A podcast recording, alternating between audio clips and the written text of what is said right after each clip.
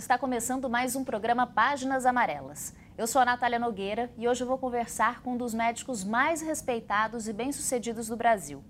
O Dr. Cláudio Lotenberg é atualmente presidente do Conselho do Hospital Israelita Albert Einstein e está disposto a trocar a área da saúde pela carreira de político. O Dr. Lotenberg é um dos nomes sondados para disputar as eleições municipais de São Paulo. Doutor, é um prazer recebê-lo aqui no Páginas Amarelas de hoje. É um prazer estar com você, Natália. Obrigada pela presença. Bom, é, nos anos em que o Hospital Albert Einstein esteve sob seu comando, né, ele aumentou de tamanho, ele também se, se consagrou aí como um dos hospitais de ponta do Brasil. Eu queria saber como é que uma pessoa com o seu currículo, né, é, o porquê que você tende a ir para a política, né, para o cargo, para a carreira política agora? Veja, eu acho que a atividade política não é uma atividade para quem exerce um cargo político. Aliás, políticas públicas elas nascem da interação com a sociedade. E a sociedade tem que se mobilizar, e essa mobilização ela não pode ocorrer somente nos intervalos em que a gente tem os momentos de eleição. A minha atividade sempre foi uma atividade que esteve presente em frentes, como você citou há pouco, o próprio Hospital Israelita Albert Einstein, esteve no momento em que eu participei liderando e presidindo a comunidade judaica do Brasil, e na realidade eu tenho uma vida de serviços prestados dentro de uma perspectiva de atender não demandas e necessidades e ambições pessoais, mas o desejo de servir a sociedade. E, portanto, eu acho que eu já venho participando disso. O que pode eventualmente vir a acontecer é participar de um cenário eleitoral, que, de certa maneira, faz parte de uma atividade política, mas ela não é exclusiva. Eu diria que eu exerço atividade política há muito tempo, desde que me conheço por gente. Tá certo. O senhor foi candidato, é, cogitado um dos candidatos né, pelo Partido Novo aqui em São Paulo. Por que, que isso não foi à frente? Nós, na verdade, tivemos um momento em que é, houve uma prospecção. Todo mundo sabe que o Partido Novo ele faz um processo seletivo dentro dos moldes que uma grande companhia faz na escolha daqueles que podem eventualmente assumir o papel de candidato e isso acabou, na verdade, passando também por mim. Eu, desde o primeiro momento, disse que isso dependeria de uma análise um pouco mais profunda, de uma discussão dentro do ambiente familiar, porque não é uma alternativa que diz respeito somente a um trabalho onde você está presente. Acho que você tem um sacrifício, onde a sua família também é exposta. Uma análise do cenário ambiental como um todo, quer dizer, não adianta você ser candidato e imaginar que você é candidato de você mesmo. Você tem que ter um papel representativo da sociedade que você está querendo servir. E, logicamente, também é um processo que tem que estar alinhado com as expectativas daquela linha partidária. Então, num dado momento, nós caminhamos. O meu nome, de fato, chegou a ser um dos para ser apontado como candidato, mas num dado momento desisti não dar sequência e, portanto, eh, não participei do processo seletivo como um todo, muito embora tenha sido lembrado, sim, para ser candidato a prefeito pelo Partido Novo. Bom, o senhor continua tendo conversas aí com outras siglas para se candidatar à Prefeitura de São Paulo? Não, eu na realidade tenho mais escutado que falado. né? É, não vou dizer para você que eu não tenho interesse de conversar sobre isso. Aliás, eu acho que é importante, não deveria ser só por parte daqueles que eventualmente podem virar candidatos. Eu acho que o exercício do debate ele ganha muito na medida em que pessoas que têm uma vivência comunitária ou empresarial ou uma vivência de família, elas querem enriquecer o debate. Então eu tenho conversado com esse sentido. Né? Ou ser candidato ou não ser candidato é uma contingência, poderá acontecer como poderá não acontecer. Mas eu tenho estado bem ativo nesse momento e com muito interesse em ter um papel propositivo. E aí também é, o senhor acha que tem alguns contatos para integrar aí, de repente, um possível é, uma chapa para o governo de 2022? Não, nós não falamos nada sobre isso. Tudo isso aqui a gente sabe que são períodos longos. Política a coisa muda muito. Né? E a gente não deveria, a rigor, aliás, tem um equívoco. Né? Se tem algo que acontece de maneira equivocada, é essa pressa em a gente materializar o momento e já prospectar o futuro. Eu acho que nós não podemos falar de uma coisa que vai acontecer daqui três anos, quando ainda estamos debatendo algo para o próximo ano. Então, logicamente, que ao se posicionar surgem especulações, mas acho que está absolutamente fora, nesse momento, a gente projetar algo tão distante. Tá certo. Agora, se o senhor já tivesse em campanha, né, é, que bandeira o senhor levantaria ou ter, traria como prioridade para um governo em São Paulo ou para uma prefeitura em São Paulo? Eu acho que São Paulo é um espelho para o país. São Paulo tem uma responsabilidade muito grande. São Paulo precisa ser uma referência. Eu acho que São Paulo precisa, sobretudo, ter uma revisão da sua própria estrutura de governança. Eu acho que o atual modelo, onde nós temos pastas que dividem muito ações que muitas vezes deveriam estar trabalhando de maneira sinérgica. Então, falar sobre assistência social e não inserir dentro disso políticas de saúde, políticas de educação, quer dizer, é uma, uma falta de oportunidade de poder sinergizar. Quer dizer, enxergar São Paulo como um polo onde a gente tem tanto capital, uma renda per capita tão grande e não tem uma visão desenvolvimentista. E aí também, por incrível que pareça, até a própria saúde, que é uma área que eu conheço muito, talvez é uma das grandes oportunidades. Então você tem ciência, você tem desenvolvimento, tem conhecimento, oportunidade de geração de patentes, tudo isso ligado à própria área da saúde. Existe o problema do conceito de cidades inteligentes. A gente vê São Paulo com uma dificuldade enorme de mobilidade. A gente tem que encontrar uma alternativa para isso. Quer dizer, não adianta a gente imaginar que a gente vai continuar tendo acesso àquilo que a gente precisa ter acesso, dependendo da mobilidade nos termos como a gente tem hoje. Quer dizer, eu acho que tem uma série de coisas aqui dentro que a gente deveria estar estruturando e debatendo com um pouco mais de consistência. Tá certo. Agora, de que forma a sua experiência como administrador de uma grande empresa né, poderia contribuir é, para o mundo, para a vida pública? Eu acho que pessoas que dirigem companhias, elas estão preparadas no sentido de enxergar muito o movimento estruturante. Eu acho que o político ele se habituou a uma ação compensatória, que eu acho que é importante. Veja, você não pode deixar pessoas morrerem de fome, você não pode deixar as pessoas esperando em filas e de repente dispensar ações que são ações pontuais para resolver problemas específicos, mas você precisa construir uma estrutura que possa enxergar o médio e longo prazo. E quem trabalha no mundo privado sabe que planejamento estratégico, estrutura de governança, isso vislumbra políticas de médio e longo prazo. Eu, durante todos esses anos, assistindo aquilo que acontece no Brasil e fora do Brasil, o que me desaponta é essa visão imediatista e uma negação em relação a coisas do passado que eventualmente são boas. Quer dizer, a gente não consegue dar uma sequência de continuidade, por quê? Porque politiza-se a gestão. A política, o debate político, ele tem que existir nos períodos que antecedem os períodos eleitorais. A gestão, ela não pode ser norteada por visões fundamentalmente políticas. Quer dizer, é claro que você defende dentro de uma estrutura política determinadas inclinações, mas você não pode ter uma mecânica negocial para cada uma das coisas, imaginando que você pode dar sequência a uma ação compensatória. E o mundo privado não permite isso. Essa contribuição estruturante é uma contribuição que alguém que vem do mundo privado tem a obrigação de trazer. Logicamente, não condenando por completo aquilo que o mundo político faz, seria um equívoco.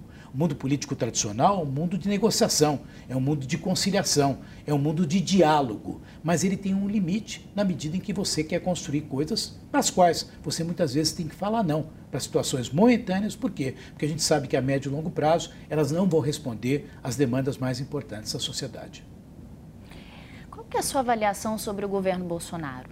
Eu acho que o governo Bolsonaro é um governo que, primeiro, vem com uma visão de compromisso liberal que eu acho que é significativo, por quê? Porque ele estimula a atividade produtiva do país. Ele busca oportunidades que possam economizar todo esse processo burocrático que, de certa maneira, é, tira a vontade do setor privado de resolver problemas que são problemas que têm a sua solução justamente através desses atores.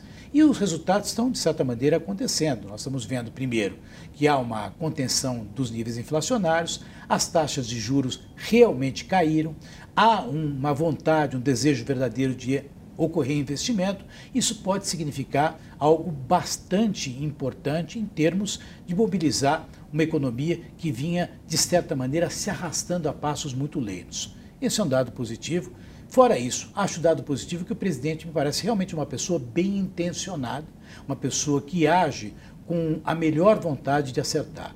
Por outro lado, eu acho que, ainda no sentido político, para viabilizar tudo isso, o presidente talvez tenha algumas dificuldades que ele tem procurado superar. Eu acho que ele precisa acelerar e melhorar as relações com o próprio Congresso. Quando a gente fala de velha política e boa política, nós temos que tomar algum cuidado. Por quê? Porque a política é a política, não existe a velha nem a boa. O que existe é que durante os últimos tempos houve uma eh, associação muito grande daquilo que alguns vêm chamando de boa política com a corrupção. Quer dizer, a corrupção ela tem que ser banida. Acho que ela é odiosa. Porque a corrupção talvez seja um elemento que afasta a vontade de pessoas sérias quererem participar do processo eh, político e da gestão pública. Então, isso é, um, é, uma coisa que tem que ficar muito esclarecida. E um outro comentário que eu acho importante que seja feito é que não basta só imaginar que o cenário liberal vai responder tudo. Não é o cenário só liberal. Nós temos aí momentos que a gente tem que interferir, a gente tem que intervir. O grande problema da sociedade são as diferenças de oportunidades. E até que a economia possa trazer resposta para isso, o tempo, muita gente pode estar pode tá afetando coisas que são muito importantes no, no, no, calendário de tempo do curto prazo. Eu acho que aí existe um problema sério e talvez é, essa sensibilidade o governo Bolsonaro precisa ajustar. Ou seja, o liberalismo, mas com uma visão também compensatória, também intervencionista em questões consideradas essenciais. Tá certo. O senhor é uma das vozes mais importantes da comunidade israelita no Brasil, né? Qual que é a visão dessa comunidade tem é, em relação ao primeiro ano do governo de Bolsonaro? A comunidade apoia o presidente? Olha, a comunidade judaica é uma comunidade plural. Ela tem pessoas que apoiam o presidente, como tem pessoas que não apoiam o presidente. Mas, efetivamente, é uma comunidade muito grata ao Brasil. Ela sempre esteve ao lado de todos os presidentes, de todos os governos. Esse país foi um país, aliás, que abraçou não só a comunidade judaica, ele abraçou todas as comunidades. No caso da comunidade judaica, particularmente as últimas ondas imigratórias, são refugiados de guerras, pessoas que morreram eh, aos seus familiares durante a Segunda Grande Guerra Mundial, com 6 milhões de judeus que faleceram e que tiveram no Brasil as melhores das oportunidades. O presidente Bolsonaro é um presidente bem percebido, bem avaliado, e ele tem o apoio da comunidade judaica, assim como outros presidentes também tiveram. E, logicamente, com respeito aos individuais. Tem pessoas que são mais a favor e tem pessoas que, logicamente, têm uma resistência em relação que é absolutamente natural dentro de um contexto democrático que nós vivemos. O governo quer mudar a embaixada brasileira em Israel, né, de Tel Aviv para Jerusalém. Qual é a sua opinião a respeito disso? Eu acho que quem define a localização de uma embaixada é o país que estabelece o local dessa embaixada. Se Israel fala que a embaixada é em Jerusalém, a embaixada deve ser em Jerusalém. O que o presidente Bolsonaro está fazendo é respeitando um desejo da, uh, do governo de Israel. Portanto, ele está alinhado e respeitando uma autonomia de um Estado autônomo, aliás, que é uma referência para o mundo, em termos de ciência, desenvolvimento e conhecimento, que é o Estado de Israel. Lógico que isso cria um cenário polêmico, porque a gente sabe que no contexto das relações comerciais do Brasil, a gente tem implicações que podem trazer retaliações. Portanto, não é uma decisão fácil, porém o presidente está reconhecendo a autonomia de um Estado, no caso o Estado de Israel, de determinar onde é a sua embaixada. Como é que anda o trabalho atual do governo na sua área de especialização, a saúde? Eu vejo com bons olhos. É uma área que não está fazendo muito, muito movimento, muito barulho, mas a gente está vendo lá uma discussão importante a respeito de modelos de atenção primária. A gente tem assistido lá um cenário importante a respeito do mundo digital.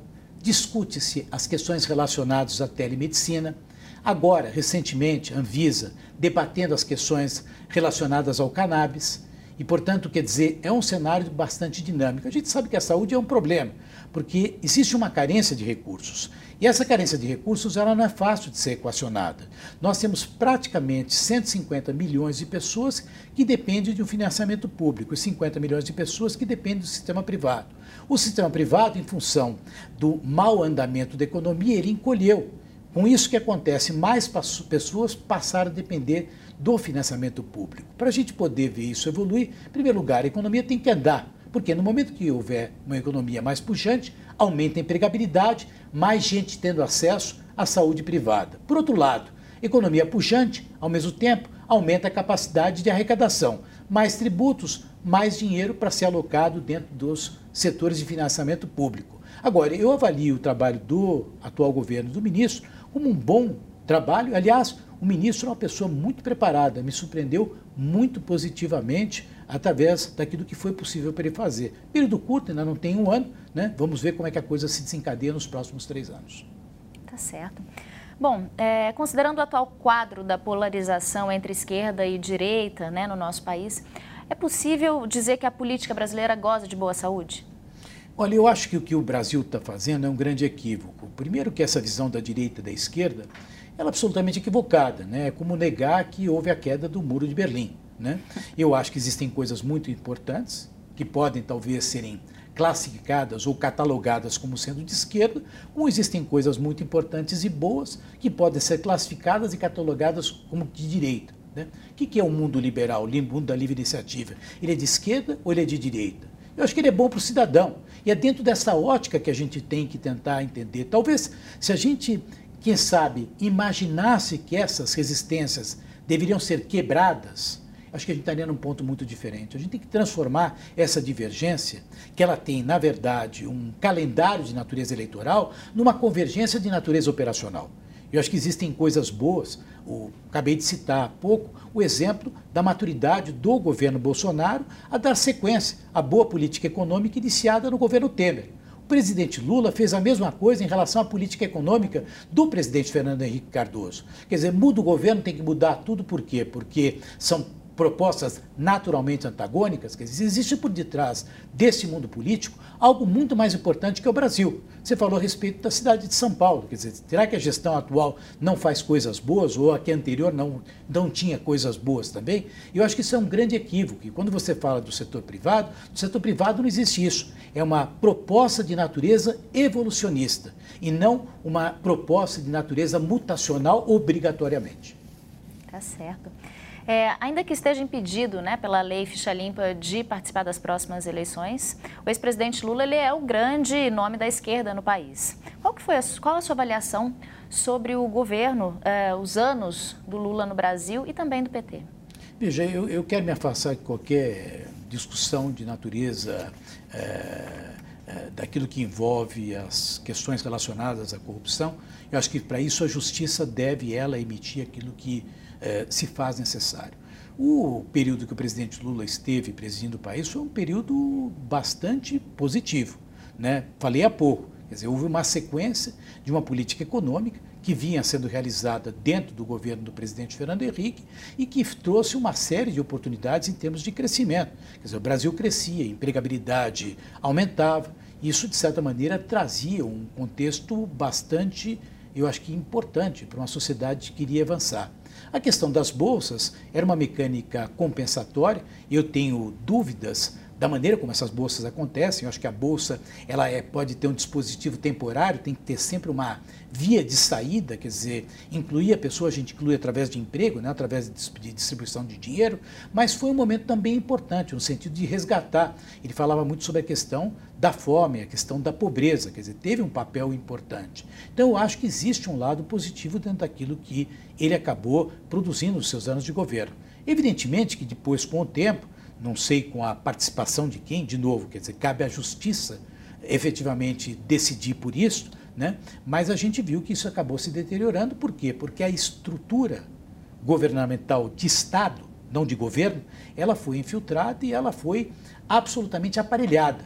Esse aparelhamento criou uma mecânica que precisava se alimentar e, evidentemente, foi contaminada por um processo de corrupção. O quanto isso tem a ver com o presidente ou não, acho que cabe às pessoas, à sociedade e à justiça poder analisar. Então, é, o senhor ficou surpreso com esses escândalos de corrupção revelados pelo Mensalão e pelo Petrolão, certo? Eu, fiquei, eu acho que fiquei muito mais desapontado do que surpreso. Eu acho que, veja, a gente não pode responsabilizar uma pessoa. Seria complexo isso, né? Principalmente que você falou que a minha participação em empresa, às vezes você tem uma empresa muito grande, nem sempre você tem uma noção exata do que acontece ali. Acho que é uma decepção para o Brasil, uma decepção para nós cidadãos, uma decepção para as pessoas que acreditam que as coisas podem ser diferentes e bem feitas. Porém, uma coisa que eu posso dizer, Natália, que para mim é, é, é, é significativo, para mim é um estímulo, porque eu acho que as pessoas boas têm que voltar a se interessar pelo país. O Brasil é um país muito forte, né? um país que se reconstrói, um país rico. Veja o agronegócio, veja as oportunidades que nós temos com riquezas naturais. Um povo que tem uma capacidade em termos de construção de relações como poucos povos. Você citou agora o papel da comunidade judaica. Qual o país que consegue atrair tantas pessoas e construir um clima de relacionamento onde todos se dão bem? Raras são as discussões de natureza é, de beligerância por conta de discordâncias. Quer dizer, por isso que a intolerância não combina com o Brasil. Então é um país que tem condições de caminhar de uma forma diferente. Infelizmente, eu acho que nós criamos tantas regras e tantos regulamentos que os atravessadores surgiram justamente para resolver. E aí é que permeia a corrupção. E nós temos que trabalhar contra isso, simplificar o Estado, enxugar, desburocratizar, criar uma autorregulação dos atores. Eu acho que isso, de certa maneira, pode ser uma grande contribuição. Então, eu não acho que existe uma responsabilidade de uma pessoa, de um governo, eu acho que existe uma decepção com todo o processo político brasileiro, que não começa só com o presidente Lula. Né? A gente cita muito disto agora, mas a corrupção no Brasil é algo endêmico que eu acho que se agravou nos últimos anos.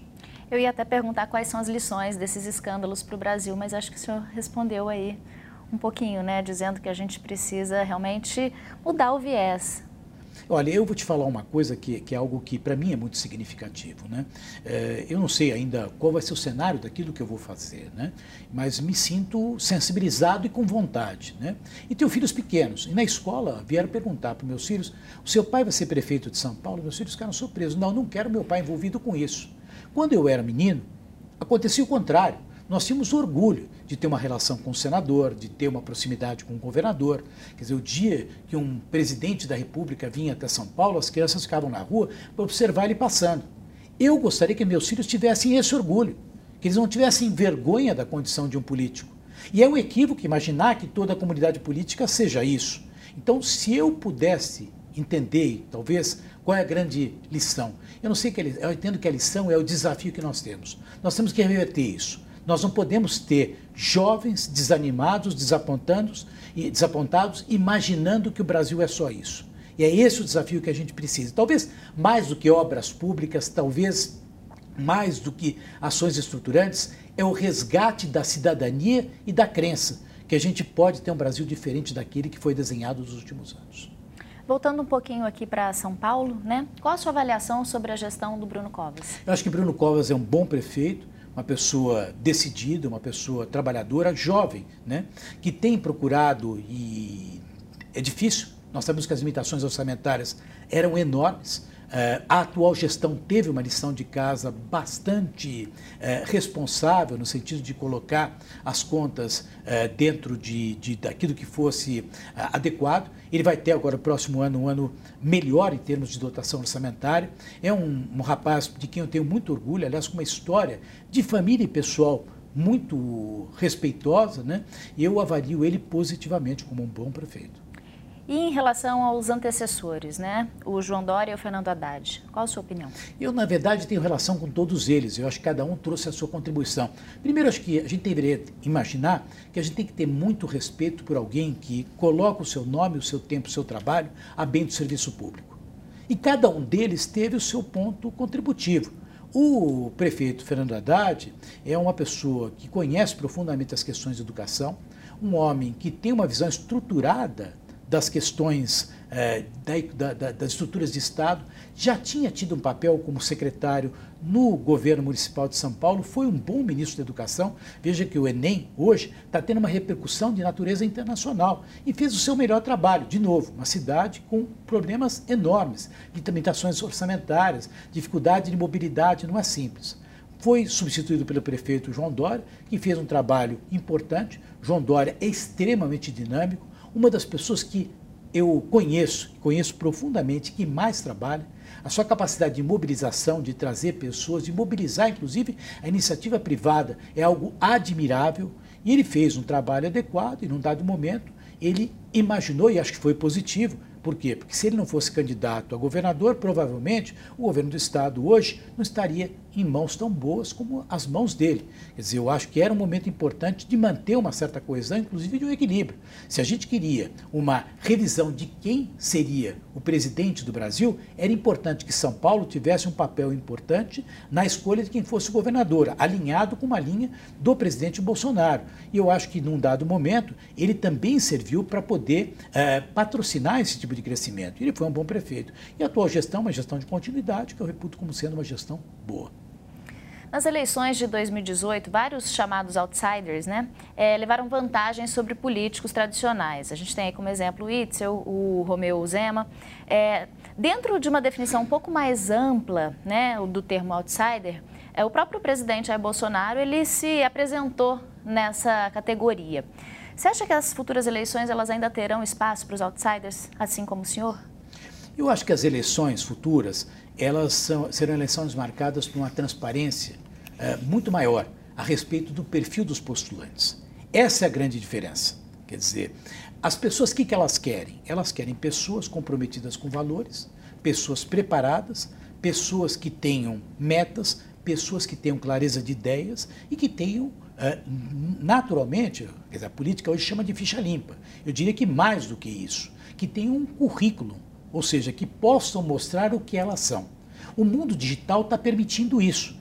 Então, essa questão do outsider é porque justamente foram pessoas que mostraram qualidades em relação aos demais postulantes, onde esses atributos se mostraram mais presentes. Quer dizer, eu acho que a, a sociedade hoje ela tem condições de escolher melhor. Quer dizer, no passado tudo dependia da televisão. Então você ia saber quem era pela televisão e mesmo assim de forma parcial, quer dizer, quem tinha mais tempo. Então ficavam negociando os tempos, tentando se ajustar, vendo o que era mais adequado, quer dizer, era na verdade um conchavo e não um projeto de escolha. Então o que a sociedade hoje tem, ela tem uma condição de escolher com melhor, com ferramentas mais claras, quem são os melhores candidatos. E, coincidentemente, os outsiders, talvez por então terem os vícios da vida política que veio nos últimos anos muito maculada, justamente pelas questões de corrupção, foram pessoas que tiveram papel, e eu acho que significativo. O que, que eu espero? Eu espero que não. Eu espero que a classe política seja capaz de construir um perfil de maior respeito. Por quê? Porque o, o, o, outsider, na verdade, mostrou a oposição daquilo que estava, e não necessariamente algo que estava mais bem preparado. Quer dizer, será que essas pessoas todas que foram eleitas eram os melhores candidatos? Não necessariamente, mas uma coisa sim, elas mostravam um perfil de antagonismo àquilo que alguns pregavam. Chamam de antiga política. Eu não entendo como seja, seja antiga política. Eu acho que era a política da corrupção. Para essa, graças a Deus, não tem mais espaço. Então vai ter espaço para quem tiver envolvido com ações transparentes e não quiser se servir do Estado, e se servir o Estado. Tem uma dificuldade aí, né, é, em relação à candidatura presencial para encontrar um meio à polarização do PT e Bolsonaro. O senhor acha que os nomes, digamos até alternativos aí, como Luciano Huck e o João Dória e o Ciro Gomes, qual a sua opinião? Veja, eu acho que é muito cedo para se falar sobre isso. Tá? No caso do João Dória, ele é governador de São Paulo, ele tem três anos de mandato é, para é, continuar demonstrando e vem demonstrando capacidade de trabalho. Né? Os outros dois candidatos são dois bons candidatos, dois bons nomes, né? É, que precisam demonstrar conhecimento da coisa pública, é, interesse em se dedicar e, sobretudo, equilíbrio. Né? Eu acho que o grande desafio do próximo presidente do Brasil é manter o equilíbrio. Por quê? Porque é conciliar aquilo que eu te falei. Quer dizer, é necessidade de saber quando você governa, você não está em palanque. É necessidade de entender que da diversidade é que vêm as melhores soluções. É a necessidade de entender que a gente está aqui para fazer convergência, que a gente está aqui para atender demandas da sociedade, que o nosso cliente é o cidadão, e não os partidos e não os interesses pontuais. Então, eu acho que são alternativas que surgem. Não é um cenário simples. O presidente Bolsonaro, ele, por ser presidente, e, eventualmente, até por estar nesse primeiro momento fazendo e dando passos bastante importantes, ele vai construir uma candidatura muito sólida. É natural que a esquerda, até pela tradição e ter ocupado o poder durante muitos anos, e não ter feito tudo errado, ter feito coisas boas também, tenha um candidato forte. Vai ter que se encontrar uma alternativa que talvez seja uma alternativa mais de equilíbrio. Eu falo até dessa maneira, porque é a maneira como encaro que o Brasil tem que ser dirigido.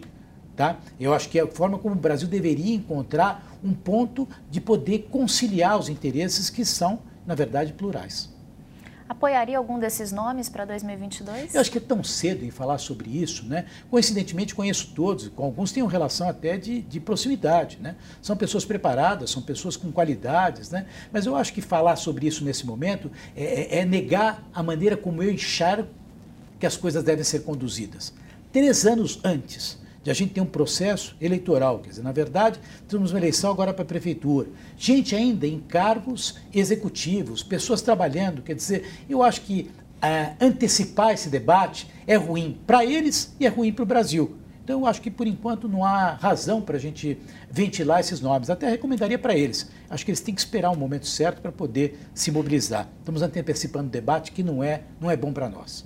Muito obrigada, doutor Cláudio, pela sua participação aqui com a gente. Eu que agradeço. Foi um prazer. Bom, encerramos o Páginas Amarelas de hoje. Até a próxima.